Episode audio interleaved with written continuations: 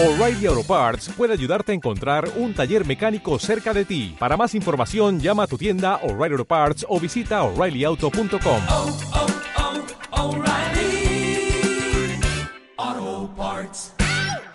Radio Claret América presenta Mujeres de Hoy, un programa con información con enfoques para generar una actitud firme, atractiva, responsable y creativa. Mujeres de Hoy. Mujeres de Hoy. Cuando se analizan opciones, se toman buenas decisiones. Con ustedes, la titular de este programa, Andrea Saldaña. Aquí iniciamos.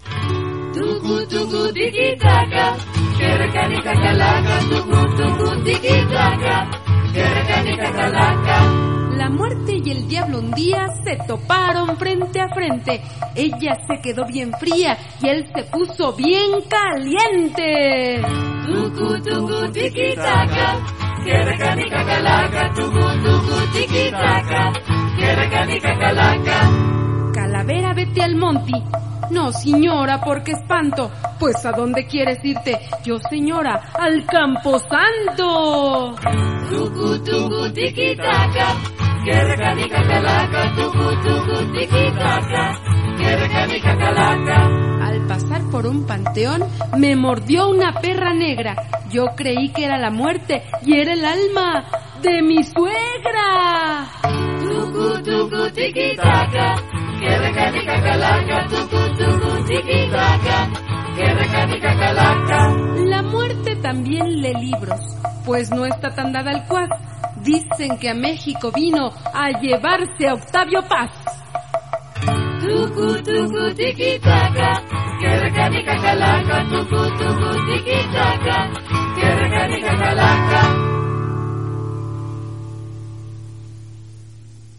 Bienvenidas, bienvenidos. Soy Andrea Saldaña Rivera desde San Luis Potosí, en México, transmitiendo a través de Radio Claret América el programa, su programa Mujeres de Hoy.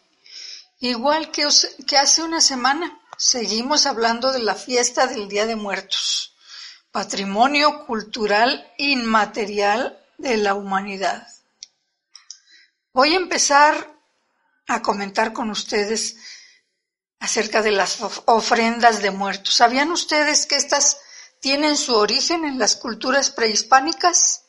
Una ofrenda similar a la actual de Día de Muertos era la de la diosa Sihuapipiltin, dedicada a las mujeres que morían del primer parto. Las ofrendas consistían en panes de diversas figuras como mariposas o rayos hechos a base de amaranto y pan ácimo que era un pan de maíz seco y tostado. Sagún lo describe así por no llevar casi cal. A este pan se le llamaba yotlascali. Otros ofrecían unos tamales y maíz tostado llamado isquitil. Casi toda la ofrenda era de amaranto porque lo consideraban un alimento especial. Relata Fray Diego de Durán en su crónica sobre la ofrenda de Huitzilopochtli que la gente en esta celebración no comían otra cosa que no fuera tzoali con miel. Con dicha mezcla a base de amaranto y miel de avispa o maguey hacían un gran ídolo a imagen del dios. Lo adornaban y vestían de igual manera elaboraban huesos grandes que depositaban a los pies del ídolo. Además ofrendaban otros panes como tortillas pequeñas. Pasada la fiesta se los dividían para comer. El equivalente al pan de muerto, como ahora lo conocemos, sería el huitlatamali, que era una especie de tamal. En la época pre- prehispánica se hacía la papalotlascali, o pan de mariposa, que era exclusivo de esta ceremonia. Al parecer era como una tortilla, a la cual se le imprimía a la masa aún cruda un sello en forma de mariposa. Una vez cocida, se pintaba de colores. Cuando se acerca el Día de Muertos, todos nos preparamos para saborear el rico pan especial que se elabora para esta temporada. Un bollo que chopeadito en chocolate caliente, leche o café es un manjar. Mm. Hay cinco tipos de pan de muerto que han destacado incluso en concursos. El primer lugar se lo llevó el pan de muerto con cenizas de totomostli, mejor conocido como pan de muerto negro. Este postre queda con este color debido a que durante su preparación las hojas de lote se tuestan y a sus cenizas se les agrega azúcar, que es lo que lleva encima. Es muy llamativo y el sabor especiado, desde luego que sobresale de todos los demás. No lleva ningún tipo de relleno. El segundo lugar fue para el pan de muerto rosa. Entre los 25 panes de muertos que se degustaron, este fue uno de los que también resultó original porque aunque no lleva relleno, el color recordaba justo a los primeros panes de muerto que se consumieron en México durante la colonia. Pues después de que el azúcar llevaba el color rojo simbolizando la sangre de las doncellas, el rosa fue el siguiente tono predominante del pan de aquella naciente tradición, que buscaba a la vista aquel alimento no fuera tan agresivo.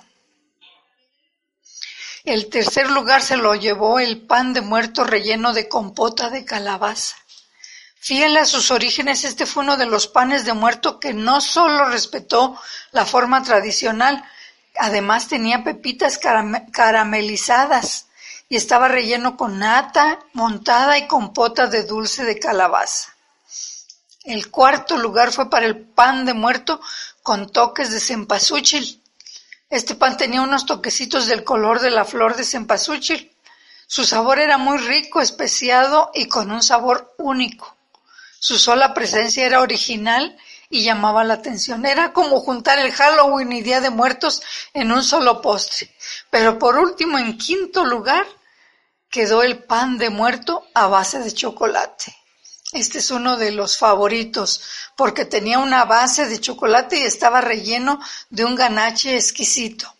El ganache es una preparación que se compone de nata mezclada en caliente con chocolate en trozos a partes iguales. Se emplea en la elaboración de los recubrimientos de los bombones de chocolate, de las tartas y de las pastas de té o como relleno. ¿Se les despertó el apetito o el antojo? ¿Les parece si hablamos de otro tema? Por ejemplo, escuchando nuestra pausa musical acostumbrada, por supuesto, hoy tenemos que escuchar La Llorona, interpretada por Chabela Vargas, ya que es una de las canciones mexicanas más conocidas que se escuchan en estos días en todo el mundo.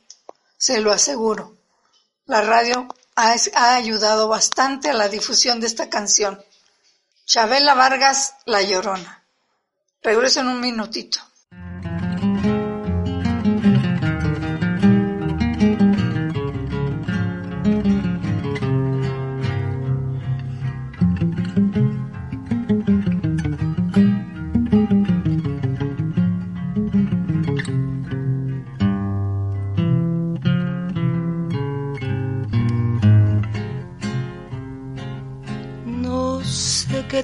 Tienen las flores, llorona, las flores del campo santo. No sé qué tienen las flores, llorona, las flores del campo santo. Que cuando las mueve el viento, llorona, parece que están llorando que cuando las mueve el viento llorona, parece que están llorando. Ay, de mi llorona, llorona, tú eres mi yunca. Ay, de mi llorona, llorona, tú eres mi yunca me quitarán de quererte llorona, pero de olvidarte nunca. Me quitarán de quererte llorona, pero de olvidarte nunca.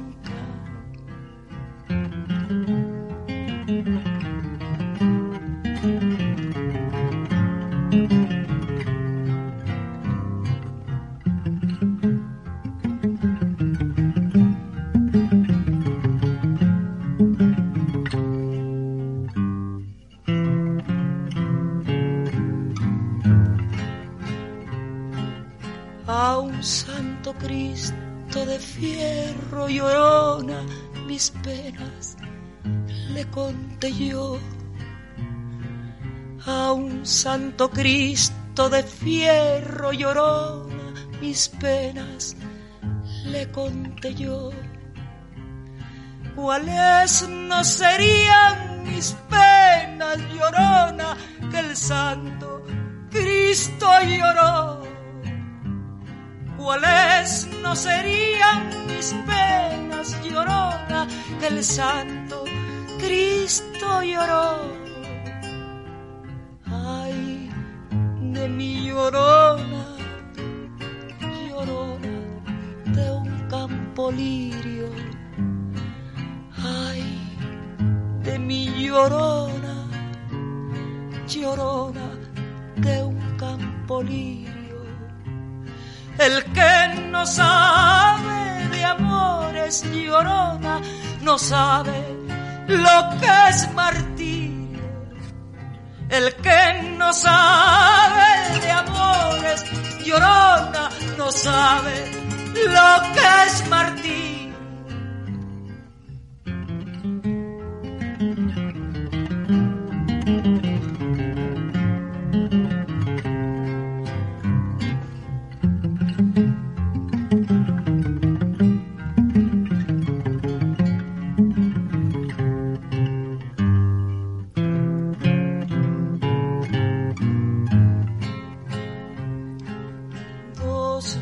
Llevo en el alma llorona que no se apartan de mí. Dos besos llevo en el alma llorona que no se apartan de mí.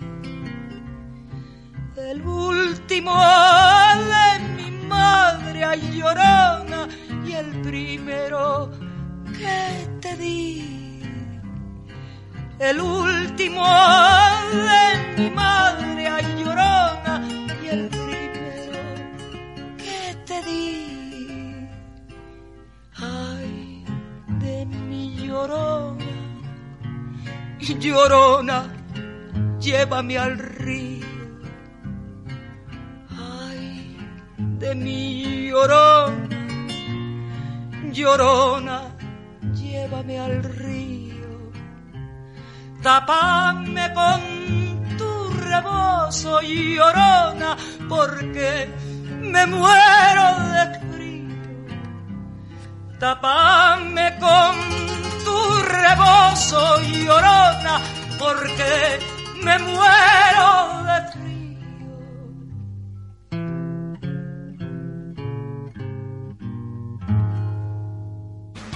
Estás escuchando Mujeres de Hoy con Andrea Saldaña en Radio Claret América.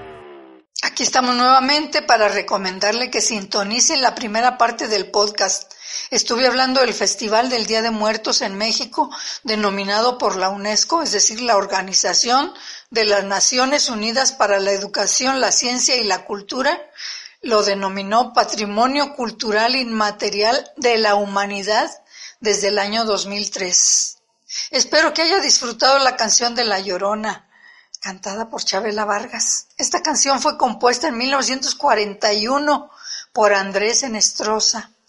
Mi insigne tocayo, poeta, narrador, ensayista, orador, historiador, gran hombre que nació en Ix- Ixhuatán, Oaxaca, el 30 de noviembre de 1906 y murió el 10 de enero de 2008 después de una fructífera carrera. La Llorona es una canción muy popular en México, sobre todo cuando se aproxima la celebración del Día de Muertos, pero que por medio de la radio ha llegado a todo el mundo. Dicen que esta canción está inspirada en el trágico romance de una joven pareja oaxaqueña. La historia narra que un muchacho de Tehuantepec fue a una fiesta en la comunidad vecina llamada Juchitán y ahí conoció a una chica que salía de la iglesia vistiendo el famoso traje regional ismeño llamado huipil. El muchacho se esforzó para conquistar a la joven, la cual al final aceptó. Y cuando los planes de la boda iban viento en popa, Los aires de la Revolución Mexicana llegaron a Oaxaca, por lo que el joven fue reclutado y enviado a la lucha. El día de su partida, mientras el muchacho se despedía de su amada, el llanto corrió por los ojos de ella, mientras los suspiros de dolor la invadían. La joven juró esperar a su novio y casarse con él a su regreso, pero él nunca volvió. Un día llegó al pueblo un ex soldado, con la misión de encontrar a la muchacha para contarle que su novio había muerto en el campo de batalla. Pero antes de fallecer, le había pedido que le prometiera que le entregaría una carta a su gran amor. Así que el muchacho llegó a Oaxaca y después a su pueblo a cumplir con su promesa. En la carta estaba la letra de la llorona, que eso sí, no sabemos cómo, llegó a manos de Andrés Anestrosa, quien le hizo los arreglos para convertirla en prácticamente un himno para los mexicanos. Inmortalizó esta melodía todo el sentir por la mujer de su vida que escribió este joven enamorado antes de que la muerte se lo llevara. Es una hermosa leyenda. No sabemos cuánto es fantasía y cuánto realidad. Al igual que algunas variedades regionales del pan de muerto, de algunos estados como el de Aguascalientes, Baja California, Colima, Coahuila y Chihuahua, Jalisco y muchos otros, el pan de muerto tradicional es redondo y ovalado, y los hay de tamaño individual y familiar, que pesan desde 60 gramos hasta 2 kilos. En la Ciudad de México y Estado de México el pan de muerto en algunos lugares es llamado hojaldra, es el pan de muerto clásico redondo, adornado con su canilla de la misma masa, espolvoreado con azúcar blanco, en otras poblaciones con azúcar rosa que recuerda el uso ceremonial del color rojo en la época prehispánica, que representa una tumba con un cráneo y varias canillas entrecruzadas que simulan los huesos. En el pueblo de Mixquic, cercano a la Ciudad de México, se realizan las despeinadas, que son unas rosquitas de azúcar colorada, el típico pan de muerto, con azúcar, ajonjolí y granillo. Es un pan estilizado bordado con la misma masa y una cruz en el centro. Los panes en forma mariposa, ya que se creía que al morir las niñas se convertían en mariposa. En el Estado de México hay un pan con forma de humano hecho de yema de huevo, de esta misma masa se realizan los conejos, los borregos y las finas, que llevan canela. También se produce pan blanco, que es una mezcla de masa blanca y masa dulce. Se realizan las gorditas de maíz quebrado, los tlascales, que están hechos de maíz fresco en forma de triángulo. También se preparan gorditas hechas de maíz quebrado, aparejos de huevo, huesos hechos de masa blanca y mantequilla decorados con azúcar. También están las quesadillas, que son en forma de empanadas rellenas con piloncillo y queso fresco. En Texcoco se elabora el pan conejo con manteca, nuez, guayaba y canela. Encaladillas y calaveras de masa galletosa y glaseadas con puntos de azúcar rosa se elaboran en muchos estados. En Guerrero, en las ofrendas se colocan panes llamados camarones, tortas y amargosas. También hay muñecos y pan de figura, adornados con azúcar color solferino. En la región de Tixla se elaboran panes conocidos como almas, con azúcar, con forma de burros, con azúcar rosa, conejos y patas de mula, pan bordado. También en diversos pueblos se preparan tlascales, hechos de maíz en forma de triángulo, figuras zoomorfas como de peces, perros, mariposas, que son dedicadas a las niñas. En Guanajuato, en Acámbaro específicamente, se elaboran conejos, mulas, borregos y pan de canela. Almas le llaman también al pan en forma de figura humana. Los que representan a los adultos son glaciados blancos y al centro un punto de azúcar rosa. Y los de niños son todos blancos. En Hidalgo hay moriscas de harina, canela, huevo y pulque. En Xochicoatlán, bodoques. Es un pan que se regala a las personas que asistían al novenario de algún fallecido. Los tradicionales en la región de Tula son las gorditas de maíz amasadas con arena de hormiguero. Hay roscas ricamente adornadas, corazones barnizados con azúcar blanca y rosa. También se elaboran las famosas cuelgas de diferentes tamaños, las cruces adornadas con azúcar de colores y bordadas con la misma masa. También cocolitos, borregos y tortugas. En la región huasteca se produce en estas fechas el pan cocido como peluca, pan que solía repartirse en los velorios y puestos en las ofrendas de muertos. Era hecho de harina de trigo en hornos calabaceros, similar a los pambazos con una bolita de masa al extremo que asemejaba a los chongos o molotes que se hacían en las pelucas antiguas. En la Huasteca, la festividad de muertos, ya lo saben, algunos de ustedes, se llama chantolo o jantolo. El pan es compañero obligado.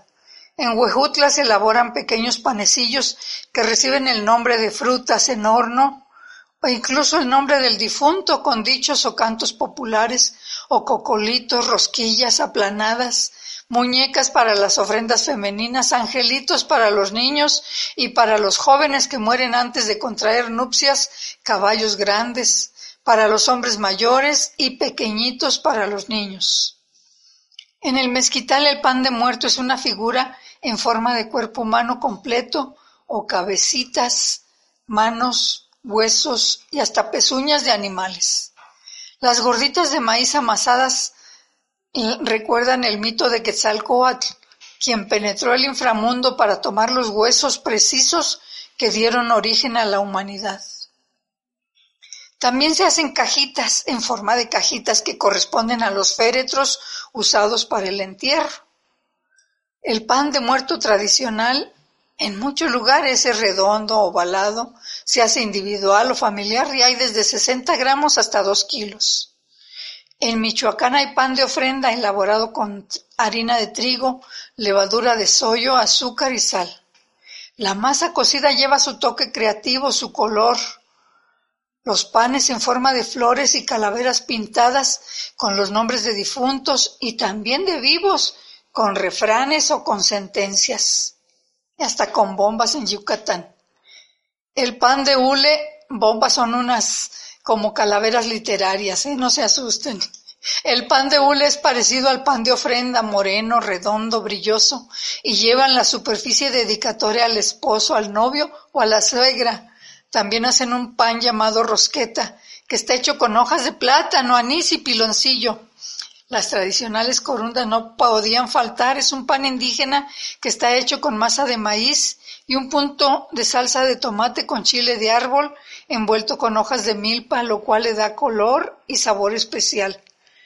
Estos son de Michoacán, ¿verdad? Realza el pan de ofrenda en la rodilla de Cristo, que es un pan redondo reventado con azúcar rosa que representa las heridas de Cristo. En Marabatío se elaboran distintos tipos como el pan con forma de figura humana o en forma de, de animales o de flores o de hojas. En Morelos se elabora un pan sumamente adornado con bordado de la misma masa y los brazos a los lados a diferencia de otras regiones que representan los brazos cruzados. En Nayarit hay un pan de muerto tradicional redondo también y ovalado. En Oaxaca podemos probar las regañadas, que son unos panes de pasta hojaldrada que se utilizan en las ofrendas y que representan las almas de personas o animales. Y así en el resto del país hay muchas, muchas panes, muchas galletas, muchas gorditas, muchas, este, hay de todo, ¿verdad? Si conoce México con sus costumbres y sus tradiciones, no olvide que la del Día de Muertos es una de las más ricas en toda la extensión de la palabra. Y hablamos de riqueza cultural, literaria, musical, histórica, gastronómica, que hoy le dimos mucho énfasis a la gastronomía, entre muchas otras. Disfrute de estos días de acuerdo a estas tradiciones anímese a buscar las recetas para que prepare sus chichiliques, es decir, su muerto, su pan de muerto o su calaverita o su cuelga para su familia y amistades. Saborearla dentro o fuera del país, le aseguro que será un deleite y un muy grato recuerdo para quienes se nos adelantaron. Les dejo para despedida una melodía chusca que se titula Los esqueletos chumbala, cachumbala no se olviden, cuídense mucho y pásenla muy bien.